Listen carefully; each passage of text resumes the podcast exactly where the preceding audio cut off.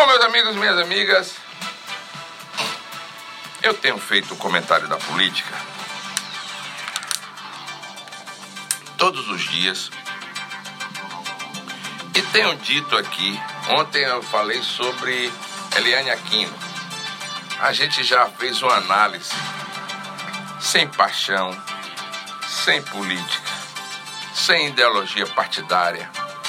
Até porque quando a gente vem comunicar e quando a gente vai falar, a gente tem que não tem que ter amarras. Essas amarras normais que todos têm. E eu não vou deixar de forma alguma de poder informar melhor para me atrelar politicamente a quem quer que seja. A gente anda na rua todos os dias, a gente vê que muita gente. Não, porque vamos conversar ali com o deputado tal. Não, meu amigo, conversar aqui na bancada. Vamos dar entrevista aqui na bancada, para que o povo fique sabendo. Então não adianta a gente se atrelar politicamente a quem quer que seja, principalmente a gente que faz programa de rádio. E aí, não, pelo amor de Deus, não há nenhum tipo de levantar suspeita de quem quer que seja. Cada um tem seus ideais, cada um tem sua forma de se comunicar. Eu tenho a minha, que é bastante peculiar, mas a gente respeita aqueles também que têm a, a forma de cada um. E às vezes a gente, por alguma forma, por alguma coisa, a gente começa a montar aquela torcida do coração, né? Aquela torcida do coração pelo político A, pelo político B, pelo político C. Graças a Deus, hoje, eu não penso dessa forma. Eu acho que quem tem que comunicar tem que fazer a comunicação direta, trazer o político aqui para que as pessoas saibam. Eu tenho feito análise muito isenta, por sinal. Inclusive, recebo elogios todos os dias quando o podcast vai para o ar. A gente está falando do podcast Entre Linhas da Política, que daqui a pouquinho já está, daqui a pouquinho não, perto de meio-dia, está disponibilizado aí nas redes sociais.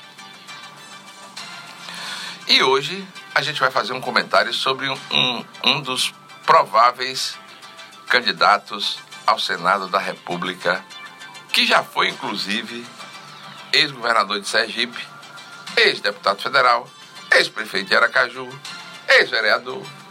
É igual a Valadares Pai, ex-tudo de Sergipe, né? Eu vou falar de Jackson Barreto. Nesta semana, eu entrava e conversava num grupo de política com. No, política Sem Frescura. E conversava com o sobrinho de Jackson Barreto, Wallace, que é funcionário do governo estadual e ele defendia veementemente a candidatura de Jackson Barreto ao Senado. Eu acredito que Jackson pode vir até a ser candidato ao Senado Federal. Eu acredito, não desacredito de forma alguma.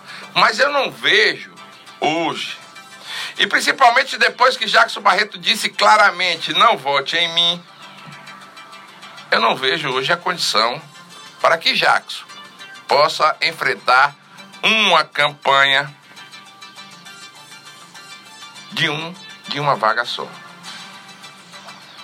Ele pode até concorrer à vaga de deputado federal, ele pode até concorrer a uma vaga de deputado estadual, mas Jackson Barreto, candidato ao Senado da República, eu não vejo a condição necessária para que ele após ter dito isso e ter reafirmado isso várias vezes, ele possa vir a ser o senador da República. Nada contra Jackson Barreto. Quando Jackson Barreto foi é, defenestrado da Prefeitura Municipal de Aracaju, meu pai estava com ele no gabinete dele, mostrando solidariedade e amizade.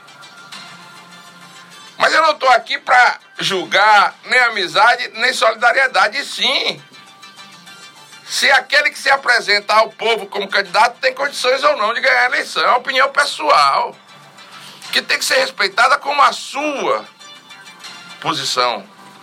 Mas, fora isso, quais são os principais problemas que serão enfrentados numa candidatura de Jacques Barreto ao Senado da República.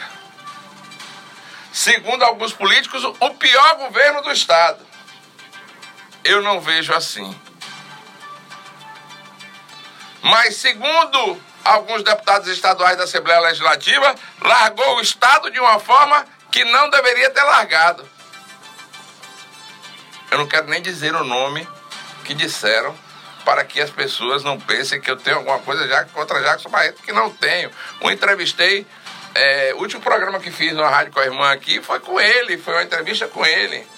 Jackson é um cara extremamente afável, inteligente, percebe como ninguém as movimentações políticas do Estado. E no meu entender, por ele perceber tão bem isso, ele não será candidato. Até porque Segundo, desculpe. Segundo, grande parte dos analistas políticos sergipanos, Jackson já deu o que tinha que dar. Mas está dentro do coração do cara, está dentro do sangue. Ele tem o um sangue político. Ele quer viver a política, vai fazer o quê? Até porque eu já disse aqui que todos que já foram ex-prefeito, ex-governador, ex-deputado, quando termina o seu governo, quer ser ex-senador. Ou quer ser senador. E isso aconteceu também com Jackson Barreto. Só que ele enfrentou uma eleição que ele me parece que foi o quarto lugar. Quarto lugar de uma eleição para Senado onde tinha duas vagas. O primeiro foi Alessandro, o segundo foi Rogério, o terceiro foi André, o quarto foi Jackson Barreto, o quinto foi Valadares os dois senadores que teriam mais chance de ganhar ficaram em quarto e quinto lugar. O povo é sábio. O povo é inteligente. O povo acredita que já deu a Jackson tudo que Jackson precisava ter. O mandato de senador, o mandato de governador, o mandato de deputado federal, o mandato de prefeito, o mandato de vereador mais votado do Estado. Eu queria ter sido candidato a vereador naquela época que Jackson foi, para eu ir para a Câmara também, com 10, com 15, 20 votos. Jackson pegou o Wellington Paixão em Aracaju, um ilustre desconhecido, que tinha até a instalação trocada, e elegeu prefeito de Aracaju, dando pau numa estrutura de governo comandada pelo ex-senador Valadares, e um homem de bem demais, como era doutor Lauro Maia. Doutor Lauro Maia era um homem de bem e tomou cacete para a eleição, foi para casa atordoado. Então, meu amigo, minha amiga, você que está aí ligado no Entre Linhas, no podcast Entre Linhas da Política, vou voltar a informar que sem problema algum, que sem problema com, com Jackson Barreto, eu acredito que o povo, mais uma vez, se ele assim insistir em ser o candidato, dará uma resposta na urna. Se já foi difícil com duas vagas, imagine com uma vaga só. E com candidatos de peso. Porque, vamos lá, Daniele Garcia, se for candidato ao Senado. André Moura também se for candidato ao Senado.